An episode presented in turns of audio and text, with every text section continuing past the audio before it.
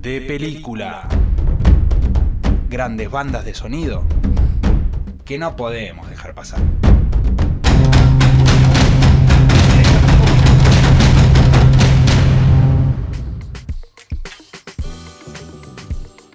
Me mata, me mata eh, el final de, de la apertura. Sí, señores. Llegó el hip hop al show del rock. A moverse, que hace frío, dale.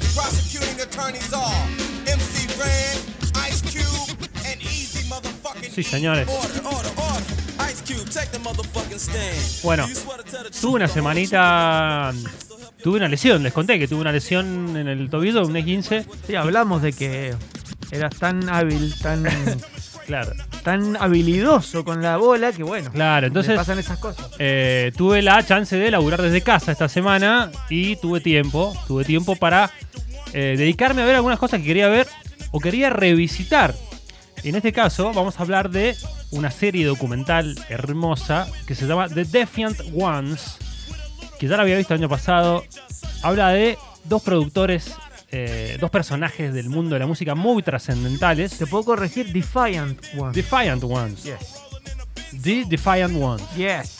dirigida por. Alan Hughes, habla sobre la vida de estos dos personajes maravillosos de la historia de la música que son, uno es Dr. Dre, por eso estamos, Número uno. estamos escuchando a los NWA, los Nigga with Attitude. Tiró, tiró un datito de color. Sí, Dr. Dre eh, está muy cerca de decir Paul McCartney con la cantidad de plata que tiene. sí, Ah, sí, mirá. sí, sí. Salió muy de abajo y la rompió. Ahí tenés un tema para tu, corti- tu columna de los miércoles con el Ringo. Ojo, ¿eh? bueno, Dr. Dre es una de las figuras de, la- de las cuales habla este documental, sobre cómo empieza su carrera como DJ, como productor musical, cómo se junta con Ice Cube y con Eazy-E, forman esta, esta banda eh, gloriosa del gangsta rap que fue Nigga with Attitude. Que un poco también lo cuenta en la película de NWA. Exactamente. O sea, ahí también te cuento un poquito cómo empiezan todos. Tal cual. Y en este, en este caso tiene un hilo conductor, que es el documental que va haciendo entrevistas no solamente a los referentes musicales de los cuales se está hablando ahí, sino también a familiares, músicos, eh, un montón de gente y muy, muy buenos testimonios. Habla de Dr. Dre y también nos habla del grandísimo Jimmy Lovine, Ujú. un, un productor que es un fenómeno. Neoyorquino, pero italiano, ¿no? De esos eh, descendientes de italianos que se, que se afincaron en Nueva York, New Jersey, por ahí. Eh, y empezó a trabajar en un estudio, en un estudio de grabación, Jimmy. Muy humilde. Al principio barriendo el estudio. Después empezó a aprender algunas cosas. Así como el Rodri, ¿no? Hoy, hoy es el que maneja Vortex Mendoza aquí. Empezó barriendo el chabón posta. Claro. Empezó barriendo Jimmy Lovine. Pero es, es Jimmy, es Jimmy. Es Jimmy. Jimmy, Jimmy. Jimmy, Claro, tipo con una impronta. Era un flaquito que vos lo veías y decías, bueno, Barría muy bien. la rompía barriendo. ¿Qué pasa con Jimmy Levine? Empezó a perillar de a poquito, empezó a meter mano, empezó a ver cómo se trabajaba en el estudio. Y un día, una Pascua, en el año 1972, suena el teléfono de la casa de la madre de Jimmy.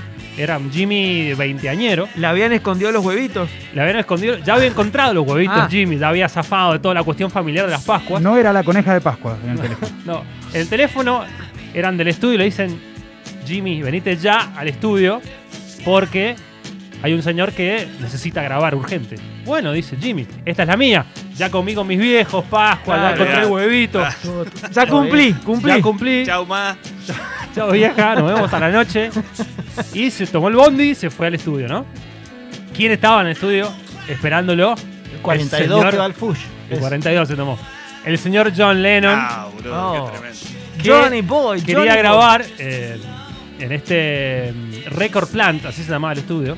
Quería grabar su disco Rock and Roll, que es un, Ah, claro. es un disco de Lennon post Beatles, obviamente, en el cual tiene un montón de eh, covers. Es un disco raro de Lennon, no es lo mejor. Tiene, esto de Stand By Me es un cover, ¿no?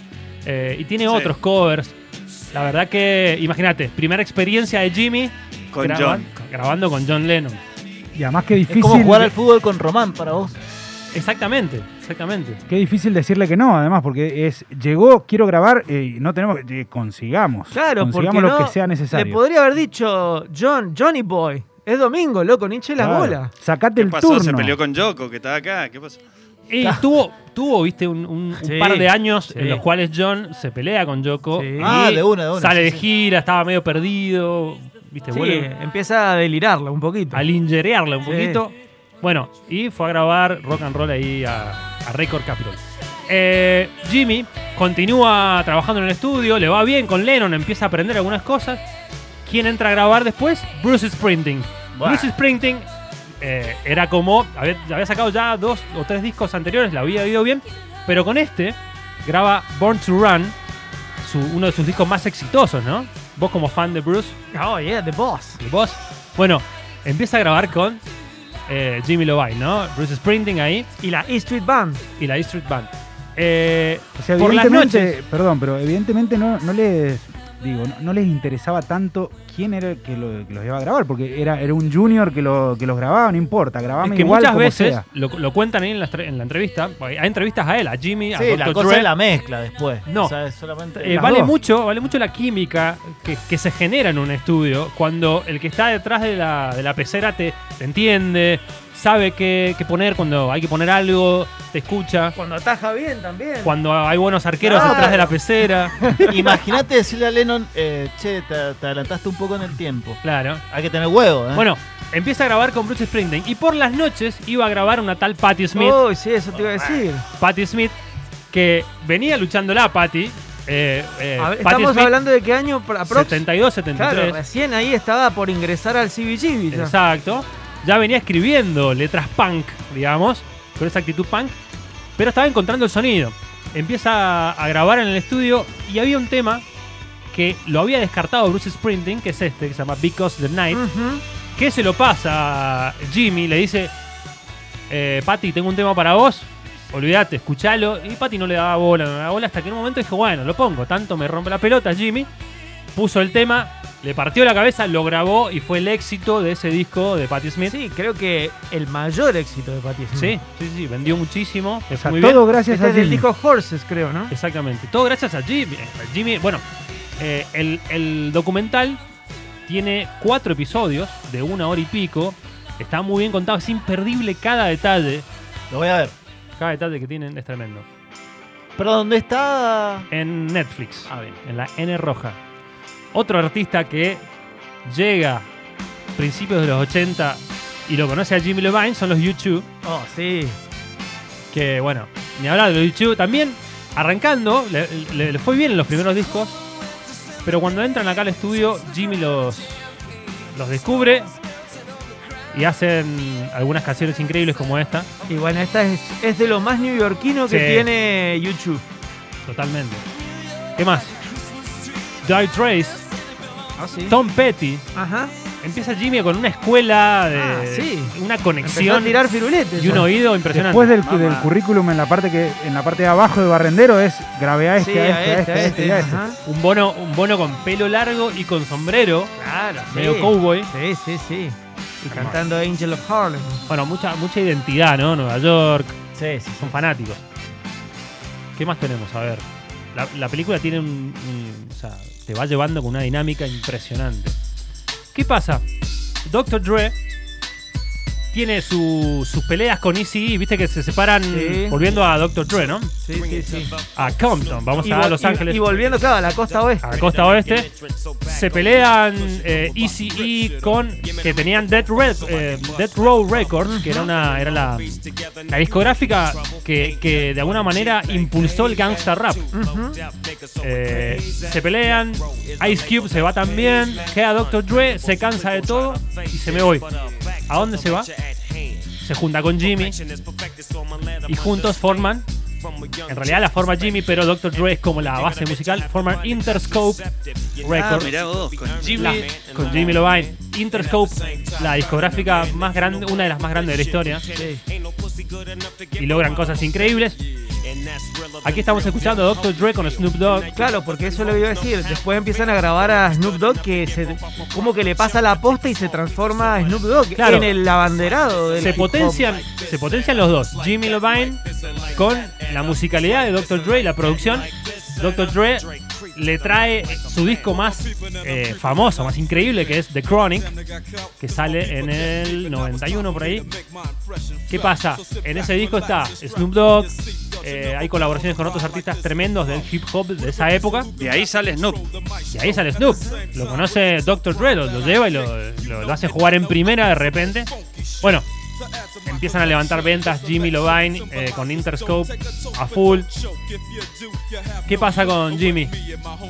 De repente conocen a otro señor muy importante. Claro, la Uh. rompen entera. Imagínate, entra Tupac, el gran Tupac Shakur, éxito absoluto en ese momento. También lo produce Dr. Dre y lo lleva a Interscope Studios.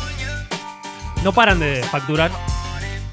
La película, es- el- la serie es tremenda porque tiene eh, testimonios de Tupac, que ya, que ya está fallecido, de Dr. Dre en vivo, contando la historia de, de Dre como por ejemplo cuando se le muere el hermano, eh, con los problemas de cada uno con la bebida, con las drogas. Es muy profundo el documental, lo super recomendamos, The Defiant One. que ah, podemos hacer el link de este, este documental que estás eh, recomendando con la eh, The Hip Hop Evolution, que Claro, también está sí. en Netflix y es imperdible. Es esa, ¿eh? Y la película de NWA va muy bien. Straight Out Compton. Straight Compton. tremenda, la vi también. Tuve una linda semanita. Ah, terminaste hecho un bro. Yeah. No puedo parar de rapear. Ya, ya saludabas a tu familia y decías ¡Yo! Ahora pasa por los locales y se compra la ropa cuatro tallas más, Sí, más sí, grande. sí, sí, Che, sí. buena cadena de oro, ¿eh? Bling, bling. ¿Viste? Bueno, eh, a, esta, a esta historia ya Dead Row estaba a punto de separarse, empiezan a haber muchos problemas. Suge Knight, que es el que manejaba Dead Row Records junto con Dr. Dre, tiene muchísimos problemas con las drogas, con la violencia. Se empiezan a cansar los dos y salen un poco de, de- de esta vorágine que era Interscope. ¿Y a dónde van?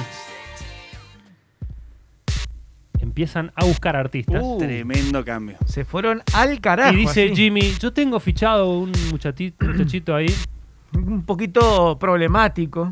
que la rompe, que se llama Trent Reznor, y tiene una bandita que se llama Nine Inch Nails, Ujú. y bueno, lo traen, hace Vamos lo a ver que qué lo- sale. Vamos a ver qué sale, hace lo que, lo que sea para traerlos.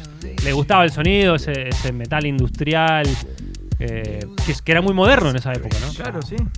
Bueno, Sigue siéndolo, te digo. Sí. sigue siendo. Bueno, ¿qué otra banda tenían en Interscope? Jimmy y Dr. Dre. Los pilots, Escucha. ¿o no?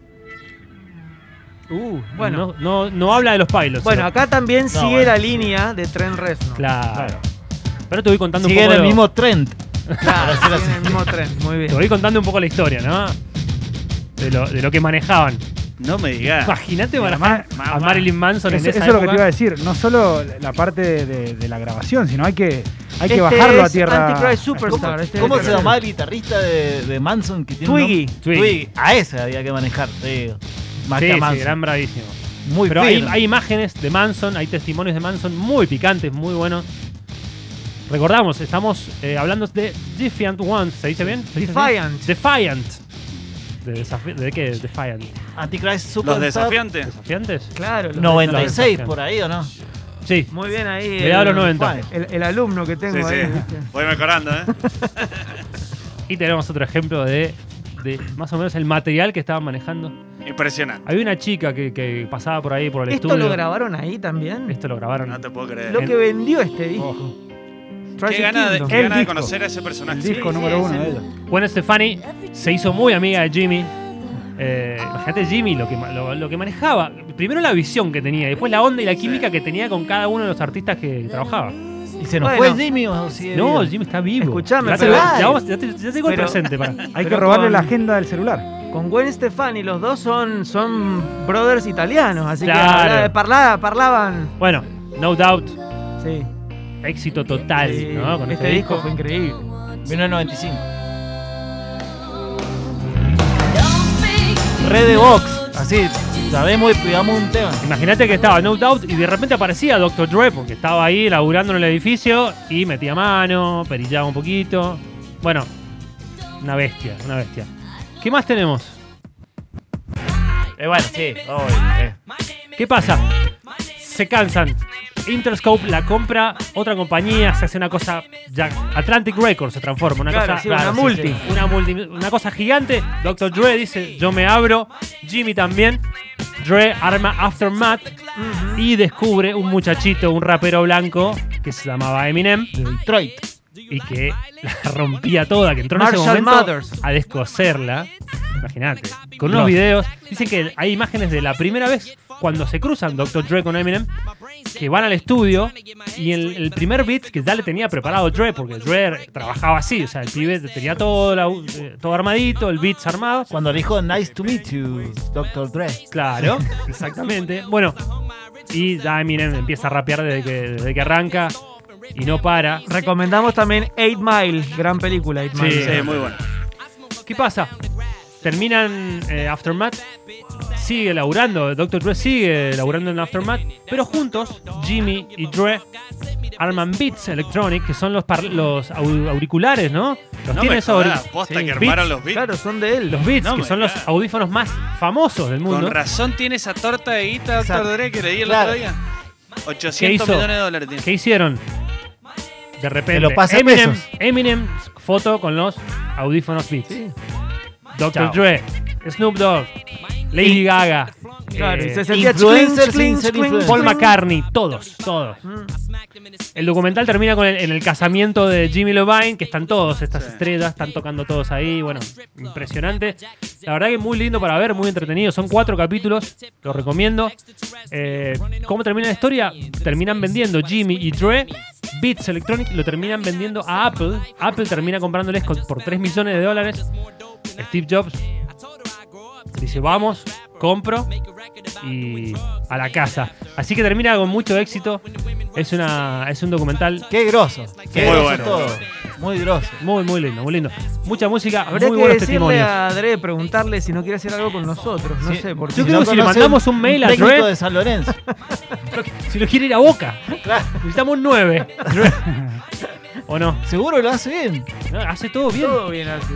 Bueno, esto fue The Defiant Ones, lo dije bien al final. Beautiful. En el show de rock. Ok. Recomendamos, vamos a escuchar música y Yeah. volvemos.